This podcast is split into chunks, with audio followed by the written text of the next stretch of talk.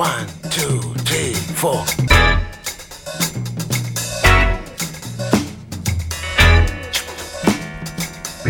Crazy Afrobeat. Radio Django, le grand direct, 18-19h.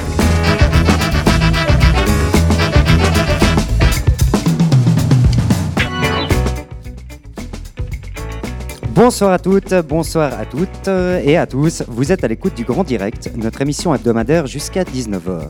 Et ce soir, trois rubriques au sommaire de l'émission, animées par toute notre équipe, nombreuse ici présente de Radio Django, que j'ai le plaisir de saluer. Bonsoir à tous.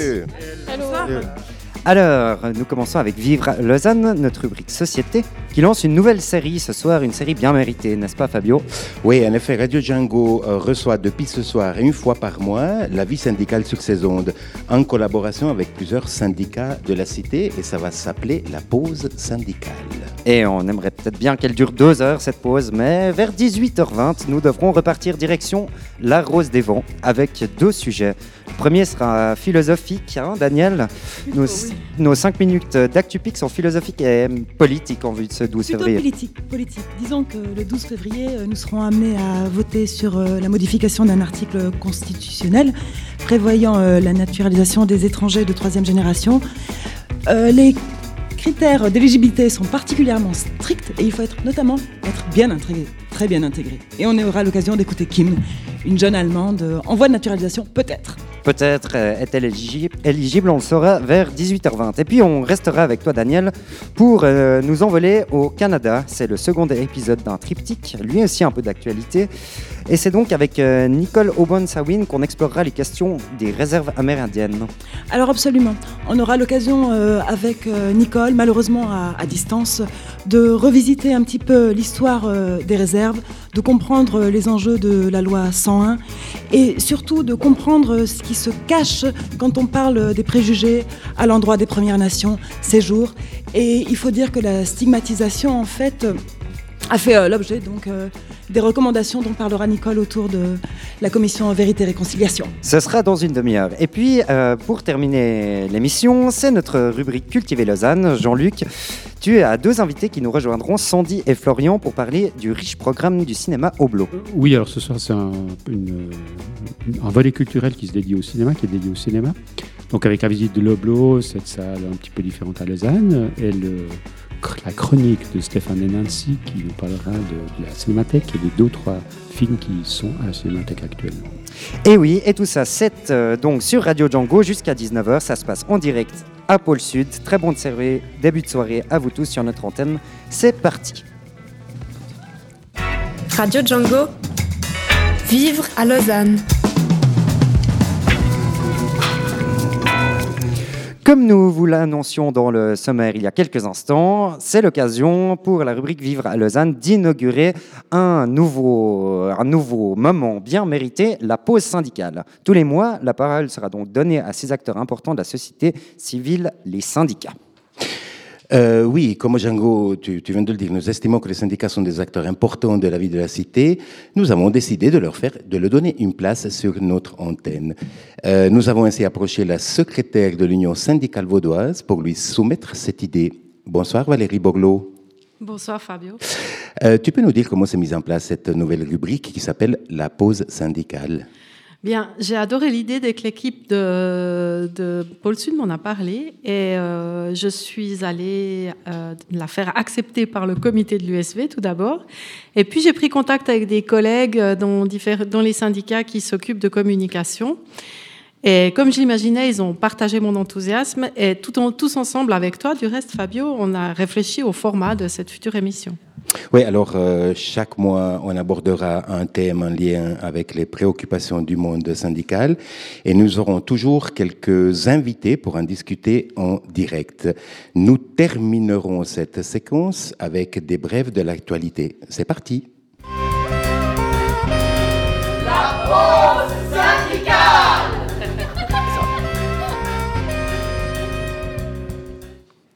Alors Valérie, quel est le sujet de cette euh, première émission?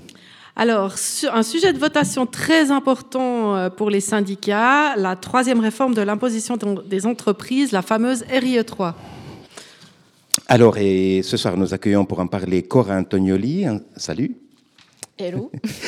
enseignante et membre du comité national du SSP, le syndicat des services publics, qui est aussi en charge de la campagne Romandre contre la RIE3. Cora, on voit que les syndicats sont très investis dans la campagne contre euh, cette réforme. Pourquoi? Parce que cette euh, réforme impliquera en fait des pertes ou plutôt un, manque de recettes euh, très important qui se chiffre en milliards. Alors euh, on n'arrive pas vraiment à estimer. Personne en fait n'a réussi à estimer en fait ces pertes de recettes. Le Conseil fédéral s'en garde bien d'ailleurs. Il a juste dit que ça coûterait 1,3 milliard pour la seule confédération, mais bien sûr en oubliant les cantons et les communes. Euh, le seul chiffre qu'on peut avoir de l'Union suisse des villes, c'est 1,3 milliard de coûts pour les villes. Donc ça viendrait s'ajouter à ce 1,3 milliard pour la Confédération.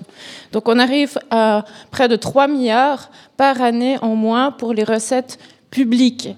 Et bien sûr, euh, alors j'aimerais juste encore rappeler aussi, c'est peut-être aussi pour cette raison que le Conseil fédéral refuse d'estimer euh, les coûts, c'est parce que c'est probablement qu'il se rappelle très bien de la RIE2, où il avait estimé les pertes à moins d'un milliard, et aujourd'hui, ça a coûté, on sait que ça a coûté au moins sept fois plus. RIE2 qui est entré en vigueur euh, en 2009, quelque Voilà, chose comme ça. hein. 2000 D'accord.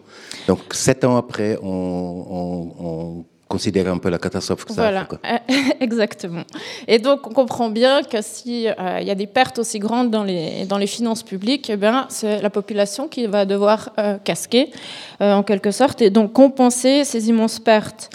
Alors, euh, soit bien sûr par des taxes, une hausse des taxes ou, des impôts sur les personnes physiques, mais aussi euh, sur une baisse des prestations publiques. C'est là que les syndicats, en particulier les syndicats des services publics, mais tous les syndicats de manière générale, euh, sont très concernés, d'autant plus que les services publics sont actuellement déjà sous une pression très importante avec des, sous-effectifs, notamment dans les hôpitaux, et puis aussi de plus en plus de tâches à effectuer en un minimum de temps.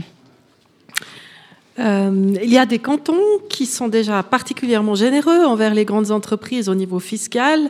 Euh, quel, quel est aujourd'hui le bilan de, de ces choix? Alors effectivement, il y en a un certain nombre qui sont déjà très généreux, comme, comme tu le dis, à l'encontre euh, envers les, les grandes entreprises en particulier. On peut citer euh, comme ça pêle-mêle Zug, Schwyz, Schaffhouse, Obwald, Nidwald, Lucerne. euh, Le canton de Vaud? Le canton, Tylko to dwu. Da, um, disons, le canton de Vaud, euh, il y a quand même beaucoup de grandes entreprises qui Oui. sont installées dans le canton de Vaud. Et puis l'argument euh, des, des inis- enfin pas des initiants, l'argument du Conseil fédéral, c'est de dire ah attention, ces entreprises vont partir. Ouais, Donc le canton de Vaud est aussi très généreux euh, avec déjà les grandes entreprises, non? Il, il est généreux et pour l'instant, il s'en sort pas encore trop mal au niveau des finances. Donc c'est pour ça que et parce qu'on n'a pas encore voté non plus la RIE 3 Ouais. qui s'annonce. Enfin, Et ceci dit, par rapport à, à la RIE 3 fédérale, par rapport aux, aux cantons que j'ai cités, notamment Lucerne, il y a aussi Neuchâtel hein, qui a baissé déjà euh, en 2011 euh, son taux d'imposition des entreprises. C'est des cantons qui se retrouvent aujourd'hui dans des situations très critiques et qui procèdent à des coûts euh, parfois même à la hache. On peut parler de Lucerne avec juste quelques exemples comme ça très concrets. Donc Lucerne, je pense que vous avez tous pu voir dans la presse déjà cette année, ils ont imposé une semaine de vacances supplémentaires aux élèves du secondaire 2, bien sûr euh, sans payer les enseignants, parce que bah, c'était justement pour économiser sur, euh, sur les salaires des enseignants. Euh, ils ont maintenant euh, fait partir le plus gros paquet fiscal, enfin le plus gros paquet de mesures de coupe dans les finances publiques cette année, où ils ont voté no- notamment des suppressions de postes, une centaine de suppressions de postes, ça fait beaucoup pour Lucerne, euh, une baisse de 50% des subventions pour les écoles de musique, etc., etc. Enfin, en fait, il y a 150 mesures, donc on, en aurait pour, pour un quart d'heure rien que pour parler ces mesures de Lucerne. Et Neuchâtel, peut-être pour citer aussi Neuchâtel, qui est dans une situation extrêmement critique aussi. Cette année, ils ont annoncé qu'il y aurait une baisse euh, euh, de l'aide sociale de 15 à 20% et puis, euh, une autre mesure, dès la rentrée, euh, ce sera euh, moins d'écoles pour euh, les 5e à 8e armeaux, c'est-à-dire une période de moins, simplement, d'enseignement euh, pour les élèves. Et puis, on, on sait déjà à peu près euh, où c'est qu'on va la, la prendre, cette, euh, cette heure de, euh, de moins, sous des matières euh, style le dessin, la gymnastique. Par exemple, effectivement, ce sera probablement effectivement sur ces, sur ces matières qui sont, euh, est, ouais, qui sont estimées comme n'étant pas euh, très utiles, effectivement. Ouais. On le voit donc, il n'y a pas de gagnant à moins d'être actionnaire d'une grosse entreprise pour en encaisser les dividendes. Voilà, il n'y a pas de gagnant parce qu'en fait, euh, on ne le dit pas dans le titre, hein, quand on parle de l'imposition des entreprises, en fait, c'est l'imposition du bénéfice des entreprises. Et ça, c'est extrêmement important parce qu'en fait, ces niches fiscales qui, sont prévues, elles prévoient en fait d'imposer le bénéfice des entreprises et on sait aujourd'hui qu'il y a un peu moins de 60% des entreprises qui font pas de bénéfices du tout. Donc déjà, celles-là, on les compte pas. Elles vont pas du tout euh, profiter de, ces, de ces niches fiscales. Et puis ensuite, il s'ajoute à ça 20% qui payent quasiment pas d'impôts sur les bénéfices. Mhm. Donc on voit que les PME, contrairement à ce qu'on peut dire, n'en profiteront absolument pas. Elles ne sont pas très concernées. Elles ne sont pas euh, très concernées ou même pas du tout concernées pour la majorité d'entre elles pour illustrer euh, cette situation de, beaucoup de perdants, peu de gagnants, euh, l'Alliance vaudoise contre la RIE3 a organisé une action de rue originale qui met en scène une loterie RIE3 à laquelle tout le monde est perdant. Django était là et a promené son micro. Alors on a besoin de joueurs. Madame, vous voulez jouer à la loterie? On va essayer de déterminer si vous êtes partie des 1% d'actionnaires des 99% de citoyens. Et comme nous, vous faites partie des 99% de citoyens, je vous laisse euh, tirer le dé. Vous tirez le dé, comme ça vous savez quel est votre lot. Et vous pouvez venir du côté des 99%. Hôpitaux, une urgence, veuillez patienter. Eh oui, avec la RIE3, moins d'argent dans les hôpitaux, plus d'attente dans les services d'urgence. Est-ce que vous êtes content de votre loterie? Non, pas trop. Alors il faut voter non le 12 février.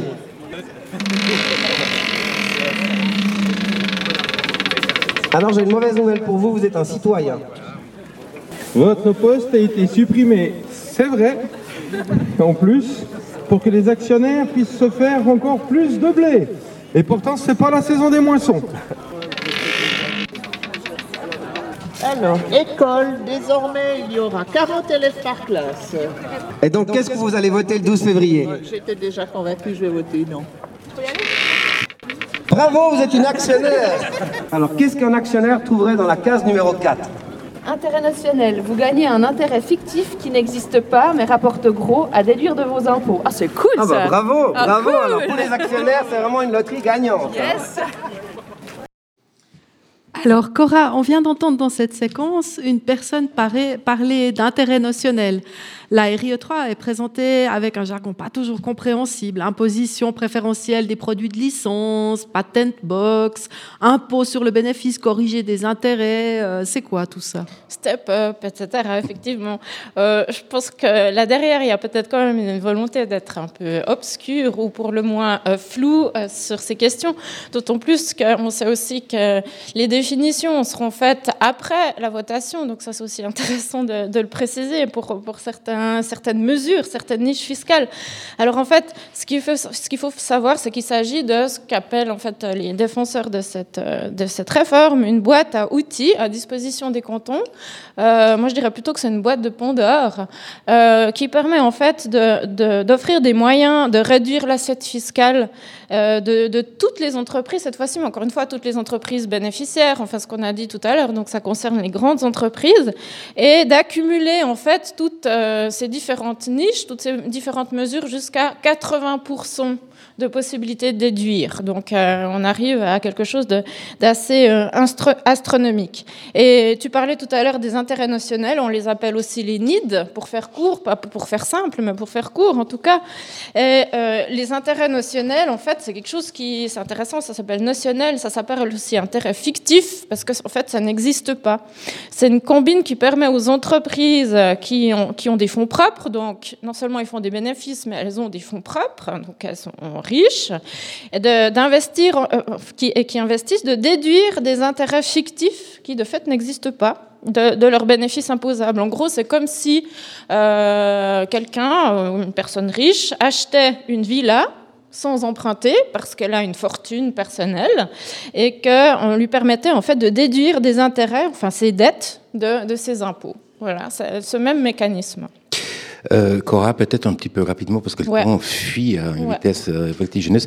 Les partisans nous disent que 150 000 euh, em- emplois seraient menacés en cas de refus de la RE3.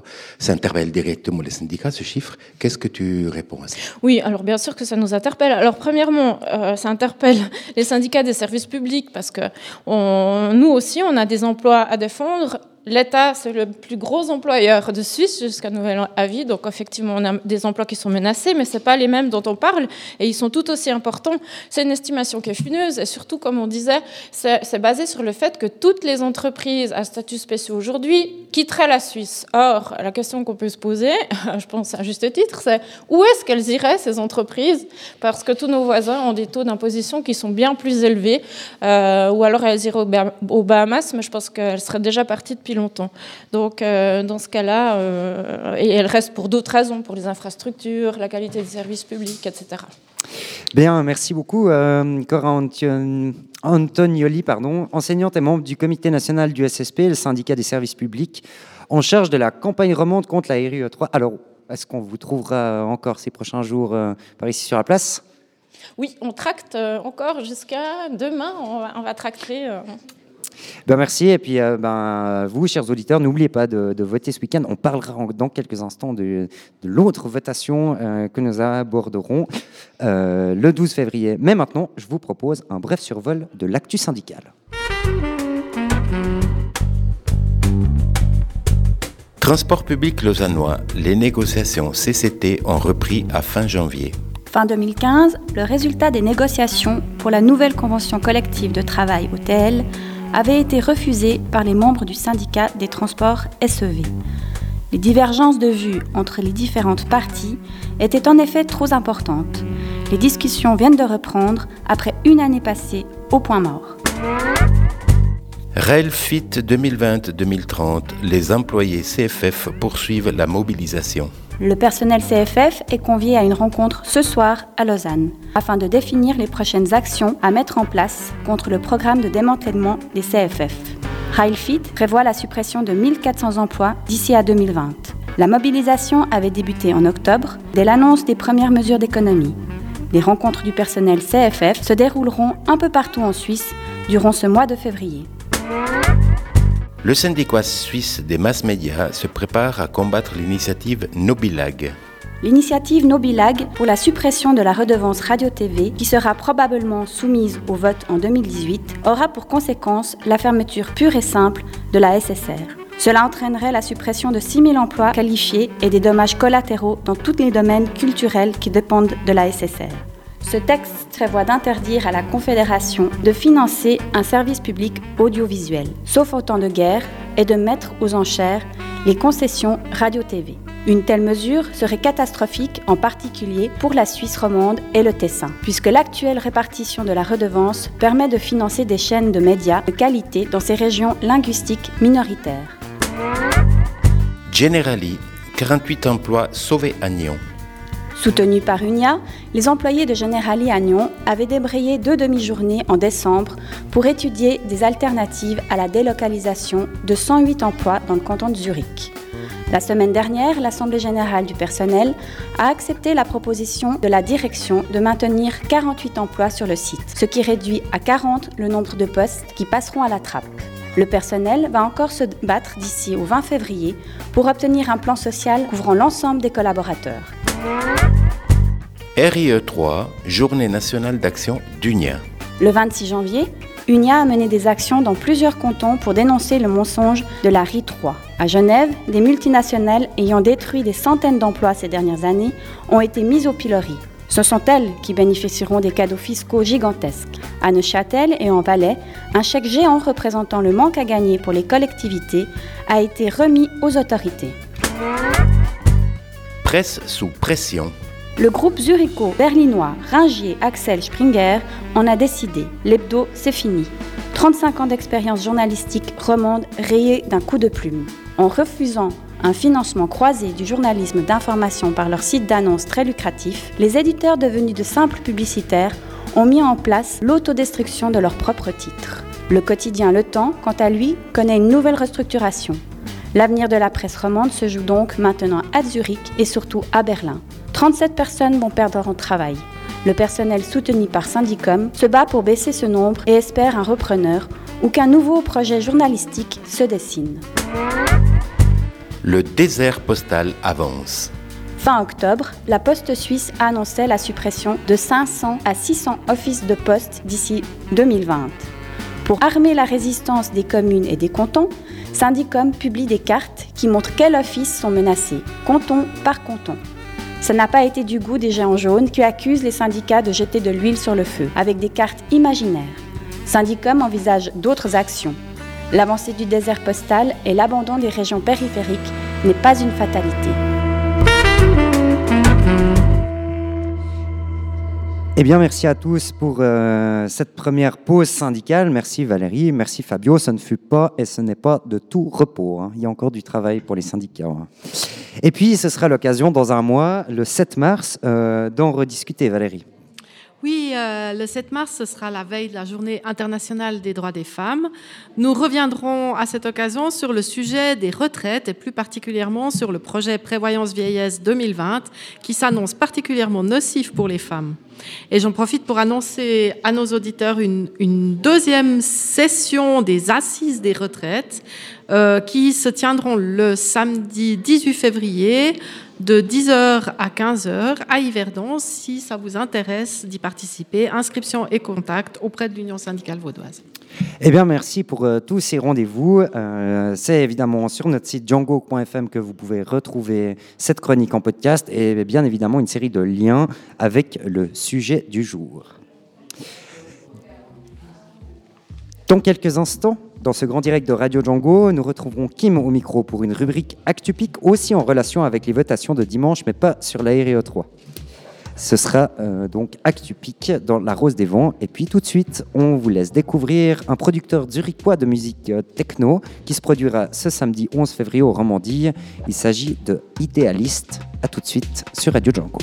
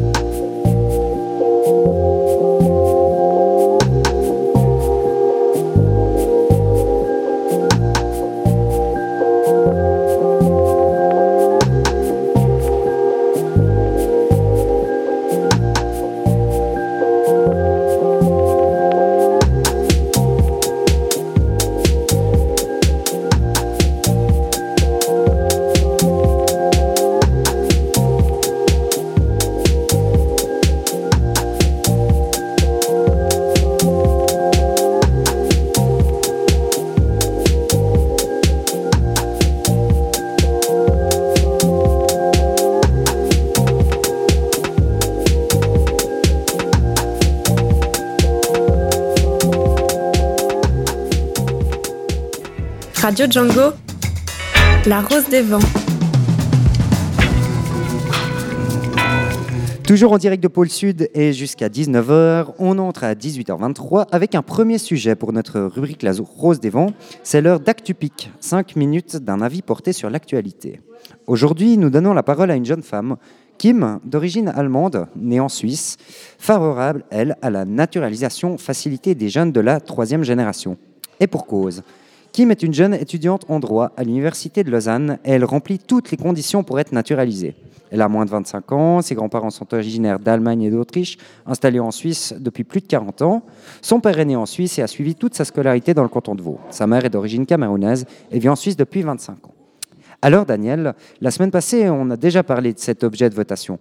Mais qu'est-ce qui fait tiquer Kim lorsqu'on lui parle de ce sujet?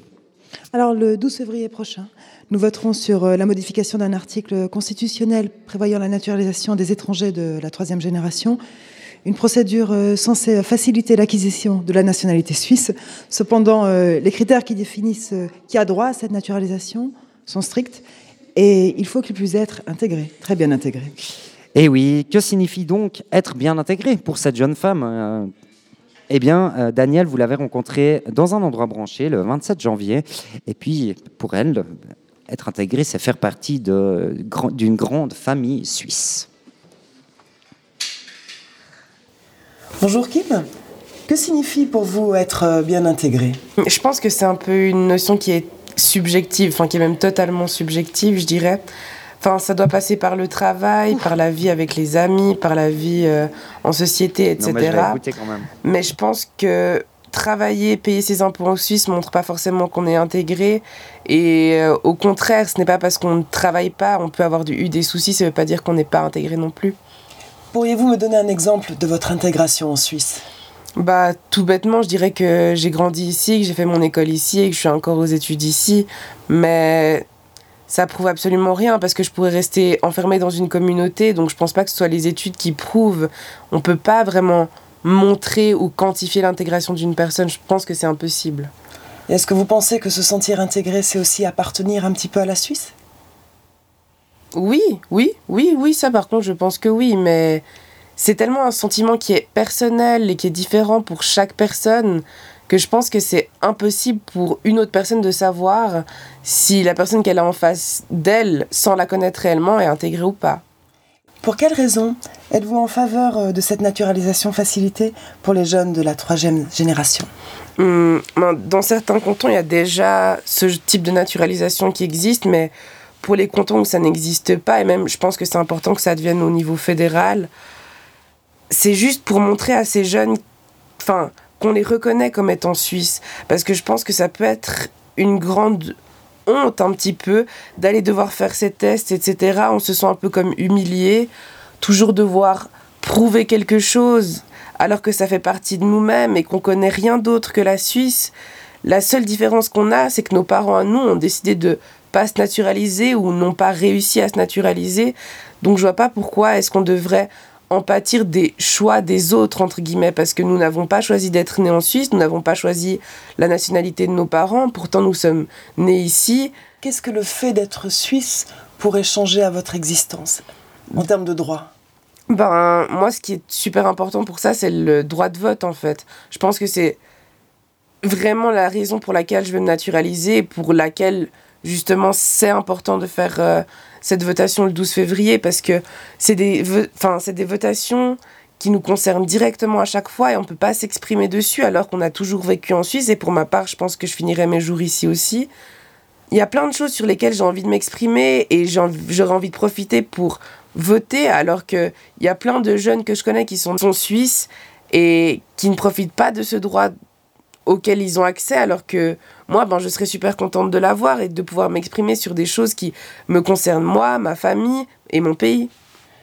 Sur des votations comme celle-ci ou des votations un peu plus importantes, enfin toujours au niveau de la Suisse, par exemple avec ses relations internationales ou quoi que ce soit, je trouve que chacun devrait pouvoir y participer, surtout que ça aura des influences sur chacun d'entre nous, surtout si on fait partie de la société suisse depuis toujours. Pour le décès, la nationalité euh, ou se mérite dans quelle mesure devenir suisse sera un privilège? Donc, alors moi, je pense qu'elle s'hérite clairement pour eux. Parce que hum, quand on va leur demander, vous, qu'est-ce que vous avez fait pour devenir suisse, ils vont tout simplement vous répondre, mais moi, je suis né suisse. Donc la question se pose même pas dans ce cas-là. Enfin, du coup, ça ne se mérite pas parce que la plus, les tests sont quand même assez difficiles selon les cantons, selon la commune même. Et moi, je pense pas que tous les politiciens UDC, même les plus engagés, arriveront forcément à passer ces tests. Mais ils vont vous répondre, mais j'ai pas besoin de les passer parce que moi, je suis suisse.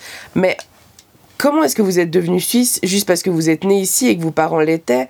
Mais À la limite, il y a presque aucune différence avec moi. Mais par rapport à la vision de l'UDC, est-ce que vous pensez que c'est vraiment un privilège d'être suisse? Mais Quelque part, oui, je dirais, parce que ça nous donne la possibilité de voter et de rester dans un pays où on est en sécurité, etc.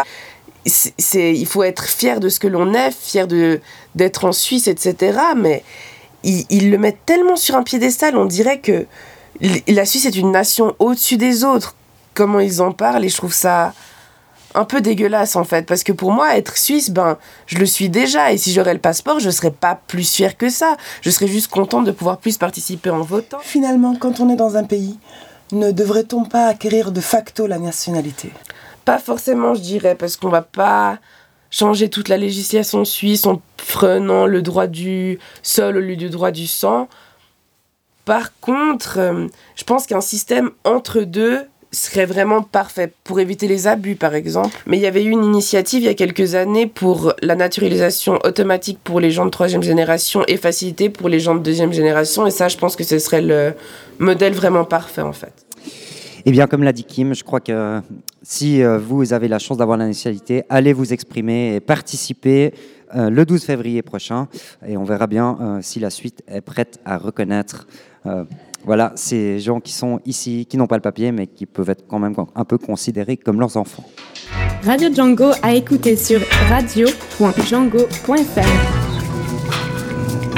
Il y a deux semaines, on vous parlait ici dans le grand direct des Premières Nations au Canada avec Nicole Obama-Sawin et Menale de l'association Four Winds. Ce soir, c'est le deuxième épisode autour de ces questions pour mieux comprendre les enjeux liés aux réserves des territoires encore soumis à la loi sur les Indiens. Cette loi remonte au 19e siècle, mais elle est toujours en vigueur aujourd'hui, Daniel. Alors effectivement, introduite en 1876, c'est la principale loi qui permet euh, au gouvernement euh, fédéral du Canada d'administrer les Indiens, les gouvernements locaux des Premières Nations et qui s'occupe également de la gestion des terres de réserve et des fonds communautaires. Bien que modifiée donc en 1951, puis en 1985, cette loi peine à évoluer et depuis la création du Canada en 1867, c'est toujours le gouvernement fédéral qui, en vertu de cette loi sur les Indiens, a la responsabilité des questions euh, autochtones. Il contrôle la majorité des aspects de la vie amérindienne, comme euh, le statut d'Indien. C'est le gouvernement qui dit qui est indien et qui ne l'est pas, l'éducation et les ressources. Et c'est lui qui continue donc euh, d'administrer les territoires des réserves. C'est pourquoi les réserves occupent aujourd'hui une place centrale dans les mouvements activistes autochtones. Ce soir, nous retrouvons donc Nicole Oban-Sawin, euh, originaire d'Odanak, dans la réserve Abenakis.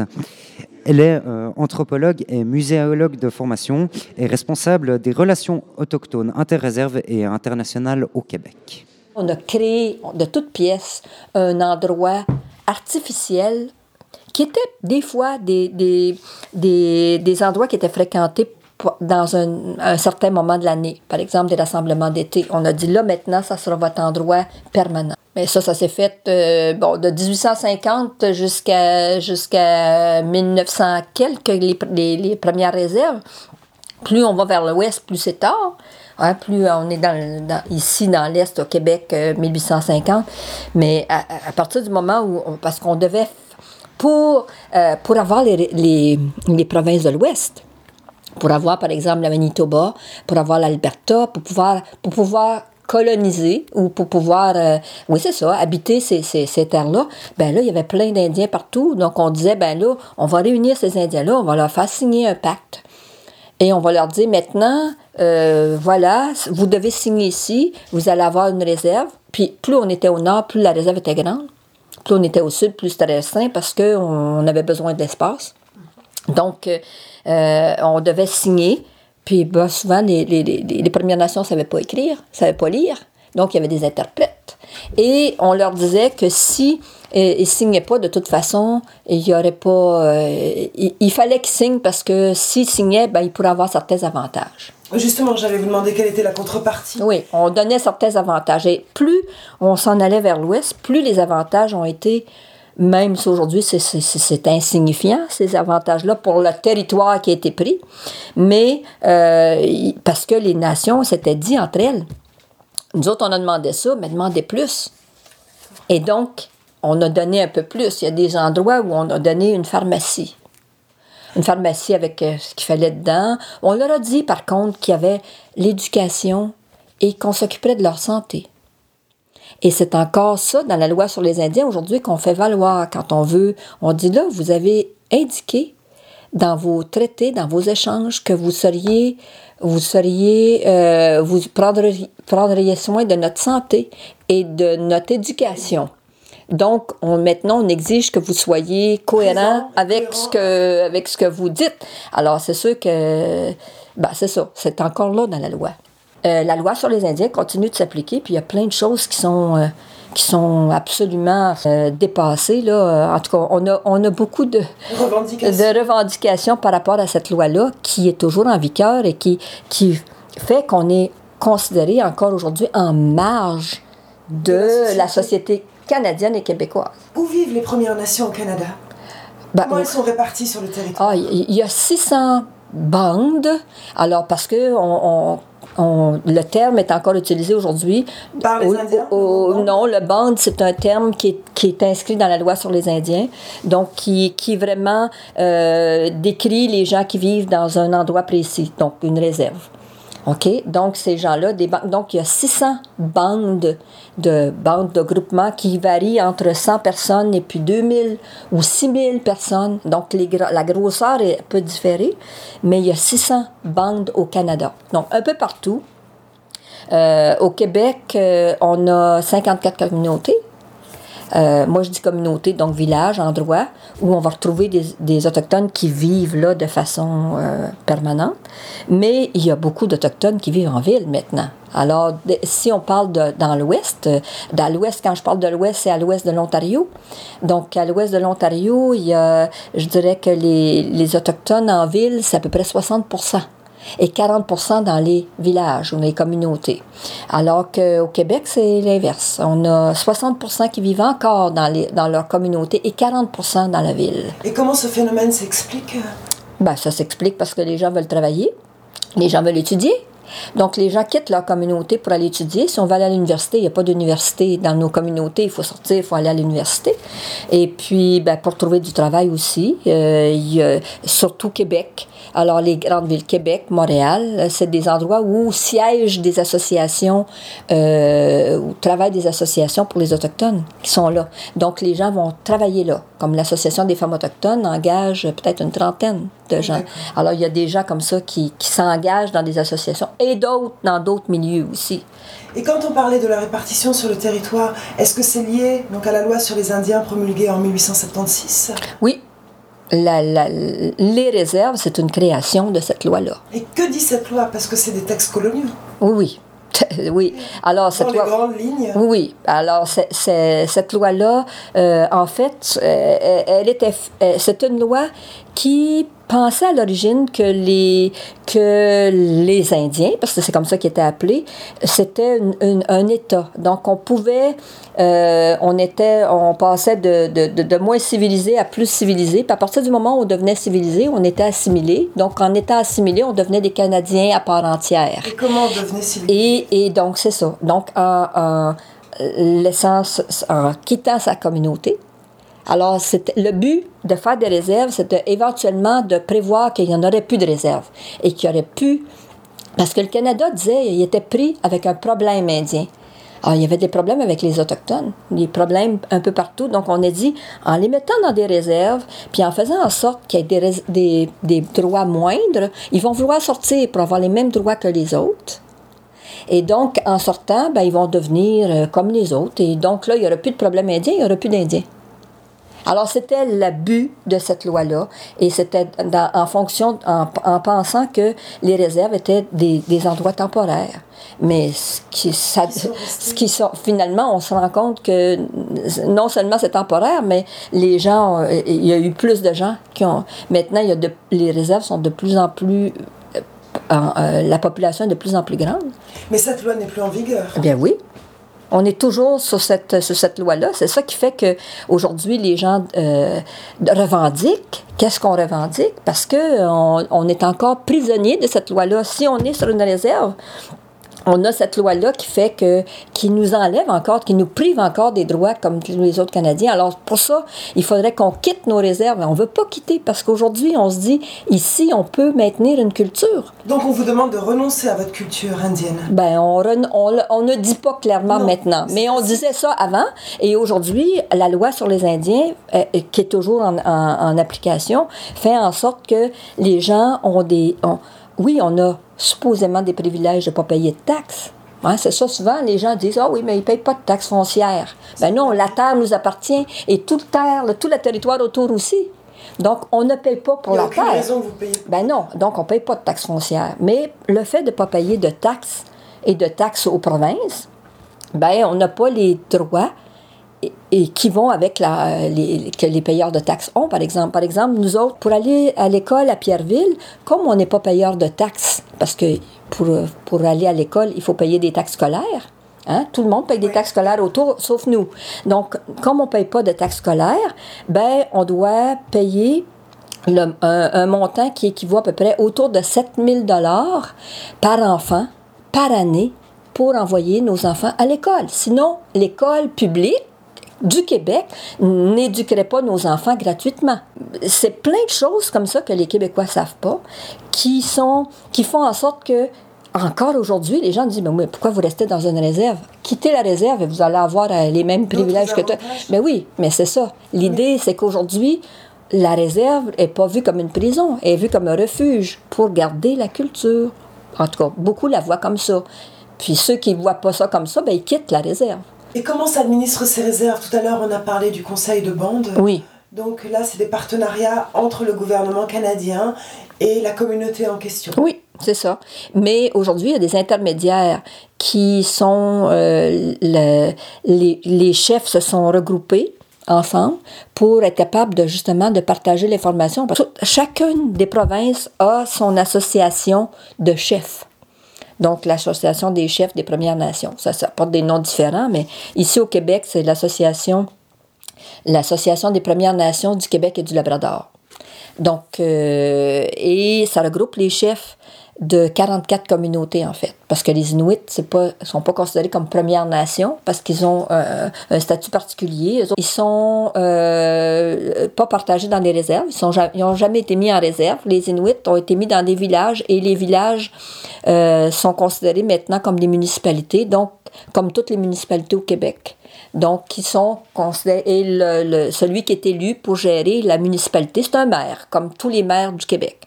Donc, euh, c'est vraiment un système qui, qui, est différent. Donc, pour les, les Premières Nations, il y a euh, l'association qui regroupe 44, 44 communautés euh, de différentes nations et qui, et puis qui élise entre eux un grand chef. Euh, qui est le porte-parole de leur association. Donc, lui, il ne peut pas décider tout seul, il parle au nom des autres. Et puis, il y a une assemblée nationale au sein des Premières Nations? Oui. D'accord. Une assemblée nationale qui représente. Donc, il y a un chef national qui doit, lui, qui, va, qui est vis-à-vis du premier ministre, qui va aller euh, négocier des choses avec le premier ministre. Le premier ministre va aller rencontrer, bon, etc. Et dans les objets de négociation, ça touche la santé, l'éducation Oui, beaucoup. Le travail, le marché du travail? Oui. Est-ce qu'on a le droit de travailler dans oui, une réserve Ah, oui, oui. On développe des emplois? Ben, on essaie d'en développer. on essaie de développer des emplois, mais c'est comme l'employeur principal, beaucoup, c'est le conseil de bande. Ben, il y a des limites, à, à, à, dépendamment des, des, sommes qui sont allouées. Ben, euh, mais c'est quand même, la plupart du temps, le, le conseil de bande, aujourd'hui, est le plus gros employeur des, des communautés. Et oui, l'État canadien, avec euh, cette loi sur euh, les Indiens, est à l'origine d'un régime qui consacre un statut donc particulier aux autochtones, qui, euh, hier comme aujourd'hui, continue à, dénoncer les inégalités entre les Premières Nations et les autres citoyens du Canada. Pour améliorer les relations entre ces deux mondes, eh bien, il paraît essentiel que le gouvernement fédéral du Canada continue des efforts, et notamment en direction des 94 recommandations émises par les On aura l'occasion de découvrir en détail euh, tout ça dans le troisième volet de ce triptyque. Et puis, euh, bien sûr, vous retrouvez cette chronique en podcast sur Facebook et on vous y mettra un titre, un titre de The Northern Cree qui s'appelle Facebook Drama. Radio Django, culture. Rubrique culture cinématographique ce soir, euh, car euh, à Lausanne, pour le public friand de ces découvertes, il y a plusieurs salles alternatives avec différentes sensibilités qui offrent des films, des fictions, des documentaires très peu, diffusés dans le circuit commercial. Aujourd'hui, Jean-Luc, nous avons invité Sandy et Florian, deux représentants de l'association Oblo, qui gère l'une de ces salles. Donc, euh, donc c'est l'Oblo, je ne sais pas le nom de l'association. L'Oblo, c'est situé à l'Avenue de France, à proximité de la place Chaudron à Lausanne. Oui, alors l'Oblo a ouvert ses portes en 2003. C'était vraiment l'une des premières salles alternatives lausannoises. Et elle se distingue par une programmation originale, une organisation collective et non hiérarchique. hein. ça, c'est très important. Donc, Florian, tu, enfin, tu pourrais nous, nous expliquer un petit peu l'origine de ce collectif euh, qui a fait démarrer cette euh, très belle expérience? Oui, alors, euh, l'Oblo, euh, c'est surtout, euh, je pense, euh, la salle qui est ouverte à tout le monde. Après, on a quand même une politique au niveau de la, programmation et puis on essaye de se démarquer un peu des, circuits co- commerciaux et, et, et de, des autres salles. C'est surtout ça le but, quoi.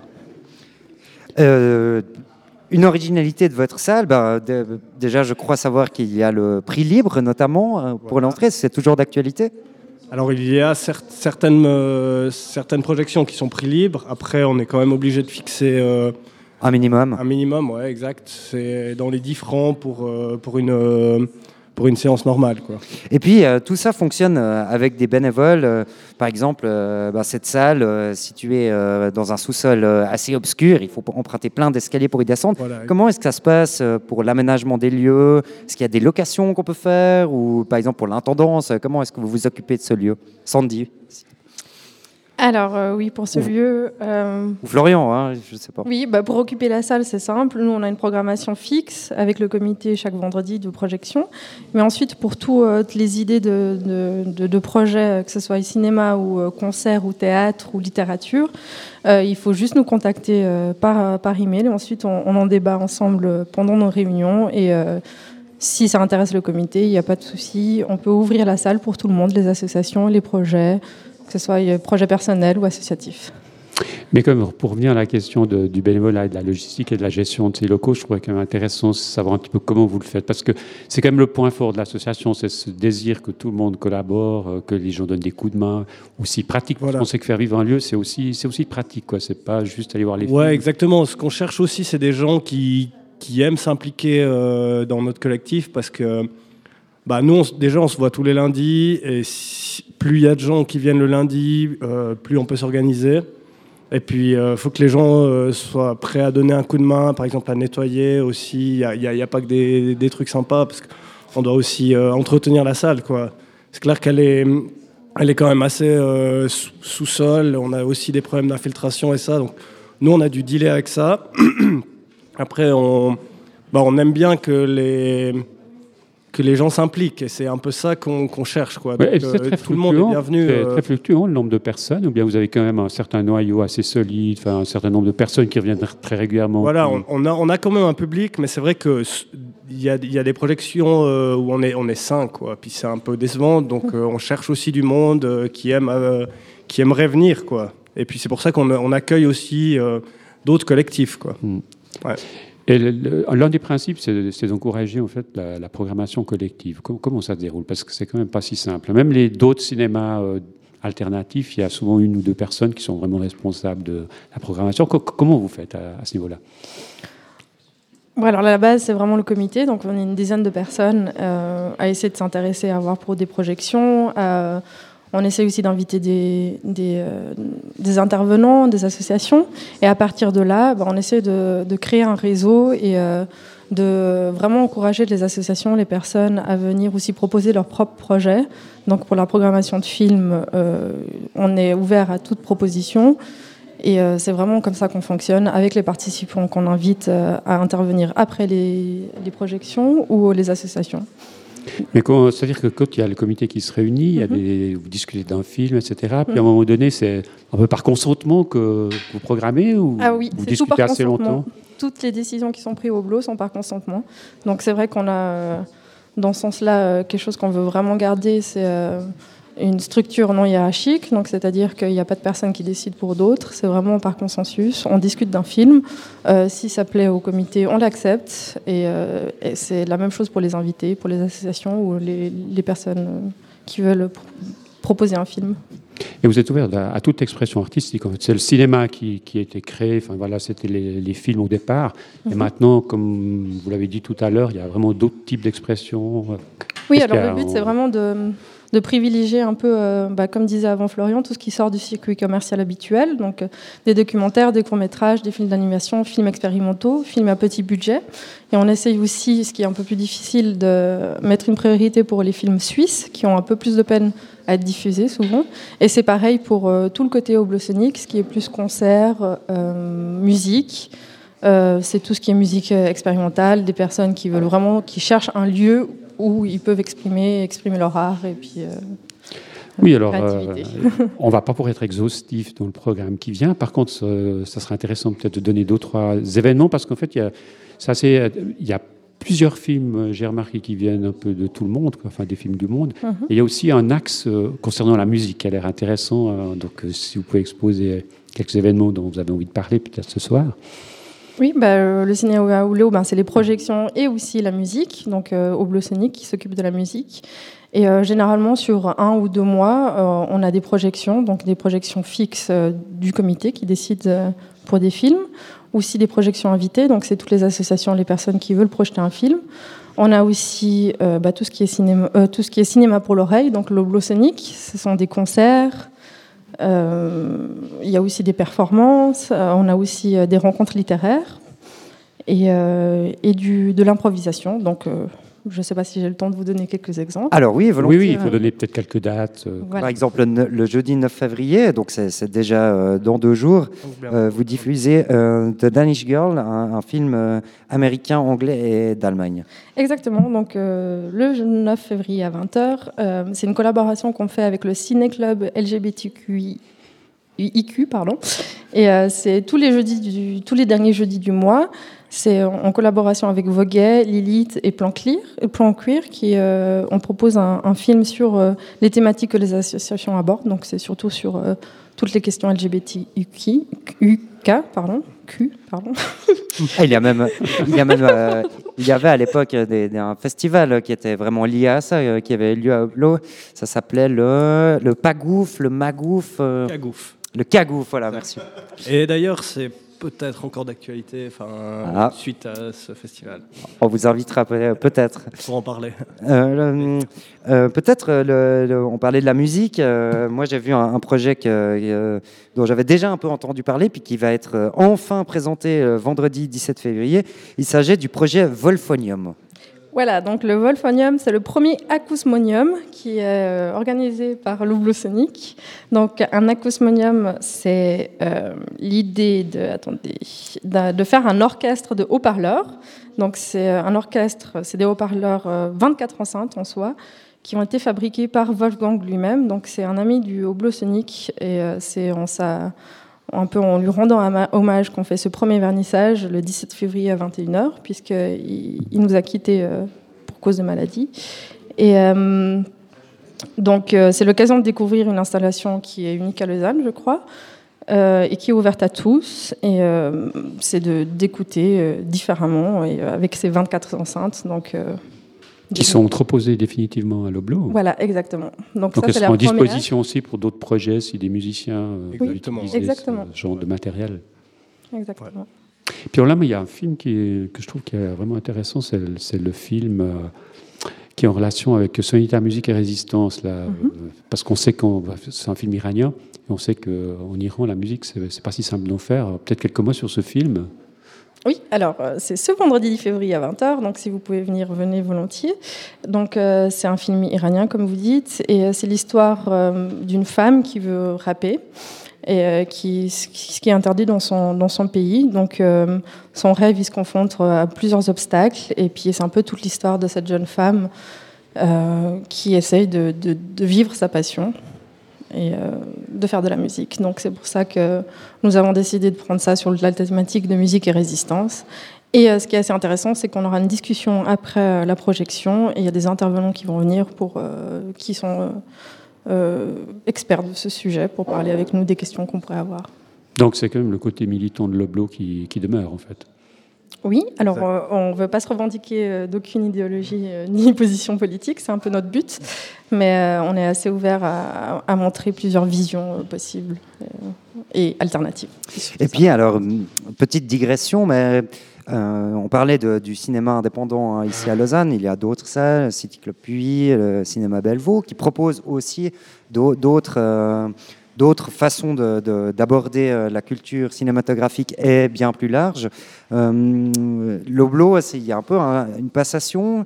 Vous êtes une équipe jeune, euh, mouvante, vous cherchez des bénévoles.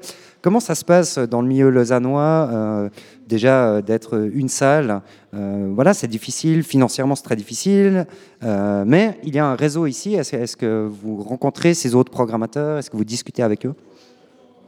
Alors, euh, c'est vrai qu'il y a, il y a passablement, de, de salles entre le cinéma, le Bellevaux, etc. Euh, c'est clair que c'est assez difficile aussi euh, d'attirer du monde par rapport bah, avec ces différents entre guillemets concurrents. Mais, Mais partenaires aussi, peut-être oui, en quand même, même, temps. Quand même On essaye aussi, bah, en l'occurrence, il y a eu le cinéma jeune public. On essaye de. Un de festival, faire- hein, ouais, en festival novembre. jeune public, exact. Où on a aussi accueilli euh, beaucoup, pas mal de monde, je pense. Et euh, peut-être euh, une idée, ce serait de, plus axer ces partenariats pour, pour aussi nous faire connaître, entre guillemets. Oui, parce que c'est un petit peu des fois ce qui est un peu gênant à Lausanne, c'est que moi je pense que les gens sont très complémentaires et travaillent volontiers ensemble. Mhm. Par contre, il n'y a pas soit un, soit un site, une plateforme ou quelque chose qui pourrait relier, peut-être. ouais, euh, ouais. Parce que c'est vrai que, que, que chaque salle a ses caractéristiques et, et son identité. Donc je pense que c'est même pas en termes de concurrence. Moi je pense que c'est vraiment euh, un- pas tout à fait le même public. Et puis les publics qui sont mouvants à Lausanne, ils sont quand même euh, intéressés. C'est vrai qu'il y a beaucoup d'offres à Lausanne. Mais bon, il y, a, y a, y a des communications, parce que c'est vrai qu'on connaît un petit peu les gens qui sont dans les autres salles, et je crois que tout le monde respecte le travail des autres. Après, ben, voilà, c'est vrai que chacun a sa, sa propre identité. C'est sûr. Oui, c'est vraiment ça. Chaque salle a sa vie, mais en même temps, on essaye de trouver des collaborations lorsqu'on peut. Euh, comme par exemple pour le festival Jeune Public, donc il y avait des, des séances au Blo, mais il y en avait aussi ailleurs. Pour d'autres festivals aussi, bon, non, pas la dernière édition, mais euh, l'avant-dernière édition du LUF aussi, on avait quelques projections qui sont passées au Blo. Et on essaye aussi de toujours cultiver ces collaborations et autant que possible. Quoi, et, euh, et que ce soit avec le cinéma, avec euh, quoi que ce soit d'autre comme ça, on est toujours ouvert aux collaborations et c'est toujours les bienvenus et, et on y arrive. Ouais, je pense que le meilleur est à venir. En tout cas, on est, on est optimiste à ce niveau-là. Et oui, et puis on, on aimerait juste parler un tout petit moment de- de- du- d'un très- d'une très, belle chose que vous nous annoncez. C'est entre le 28 mars et le 2 avril, c'est dans quelques temps. C'est un festival des, des désobéissances. Qu'est-ce que c'est? Alors à ce niveau-là, on a très peu de détails pour l'instant. hein. Tout reste à faire. Mais c'est la première expérience C'est la première fois que vous désobéissez ou... Non, alors on en a discuté euh, la semaine passée, donc c'est tout neuf. Il faut juste que je retrouve sur Internet un peu les détails, mais c'est justement une des personnes qui fait partie du comité qui a vraiment voulu euh, mettre une impulsion dans ce festival-là et qui l'a proposé euh, dans notre salle. Voilà, exact. Et euh, la programmation est encore à venir, donc si vous allez sur le site, c'est écrit que c'est en construction. Mais euh, en gros, si Mais l'intérêt, c'est qu'il y a beaucoup de gens qui vont, qui, qui vont participer. J'ai Oui, l'impression que c'est- ouvert, oui, euh, ouvert, exactement. soit des gens qui viennent faire de la poésie. Enfin, j'ai l'impression que, que c'est quelque chose de très ouvert et qui, qui- voilà. Ouais, c'est essayer de réunir aux les gens, gens. De, de venir désobéir euh, en direct. Oui, c'est sur euh, le thème de la résistance. Eh bien, nous, on a bien désobéi parce qu'on a dépassé largement le temps qui nous était imparti. Mais merci beaucoup euh, d'être venus, euh, Florian et Sandy, euh, nous parler euh, du cinéma au Blo. Merci à Jean-Luc euh, de les avoir invités. Et puis, ben, on va aller tout de suite dans un autre, dans un autre volet du cinéma, à la Cinémathèque, avec la chronique de Stéphane Venanzi. Merci à vous. Merci.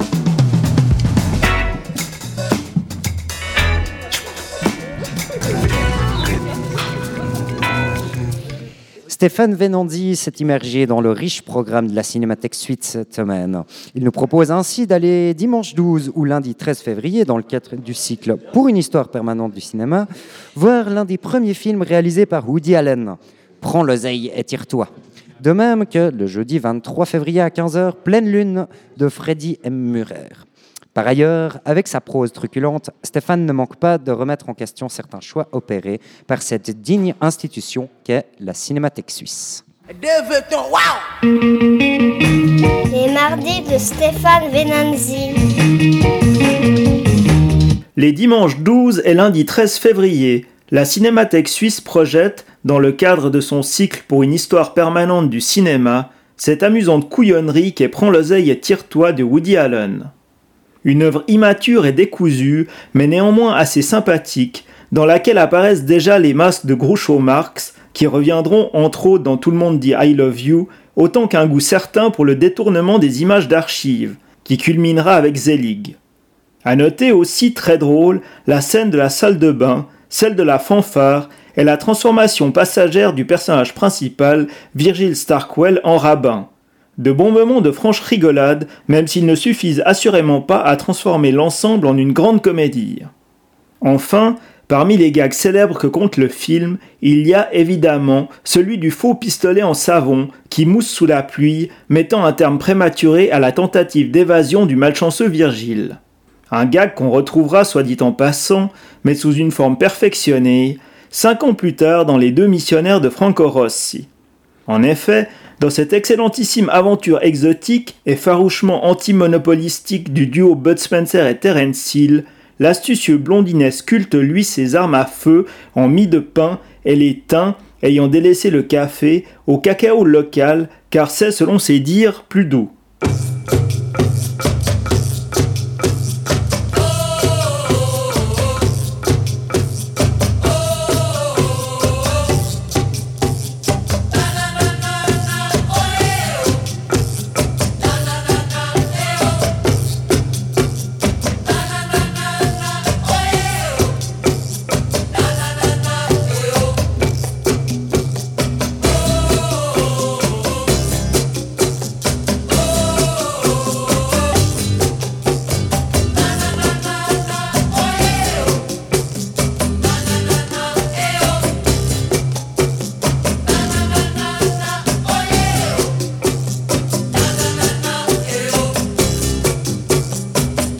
Il est par ailleurs à espérer, maintenant que le cycle pour une histoire permanente du cinéma s'approche du début des années 70, que cette bonne vieille cinémathèque délaisse un peu les cinéastes sans intérêt, tels Eric Romer ou Robert Altman, et le copinage intempestif en consacrant de scandaleuses rétrospectives à d'insupportables mauvais tels qu'Amos Guitaille et Denis Coté notamment, et joue réellement son rôle de musée du 7e art en se décidant enfin à programmer les films du duo, déjà qu'elle n'a pas daigné rendre hommage à Bud lorsqu'il est mort en juin passé.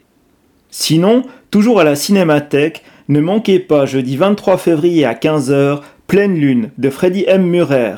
Aujourd'hui 76 ans, est certainement l'un des cinéastes suisses les plus passionnants et les moins visibles. Tout l'inverse d'un Lionel Bayer en fait, qui lui aussi, Murer, surtout pas Bayer, mériterait bien une rétrospective. Mais peut-être, pour que l'hommage soit plus émouvant, l'institution lausannoise attend-elle qu'il décède.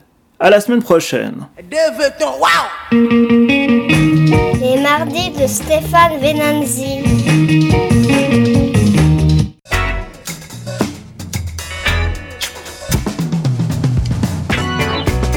Et voilà, c'est terminé pour euh, ce grand direct un peu plus long que d'habitude. Il est 19h02, mais on a fait, euh, on a eu le temps de prendre une bonne pause syndicale au début, donc c'est sûrement pour ça. Et puis après, on est parti jusqu'au Canada. Euh, on a également discuté avec une peut-être probable future concitoyenne et découvert le cinéma Oblot ainsi que quelques films de la Cinémathèque suisse.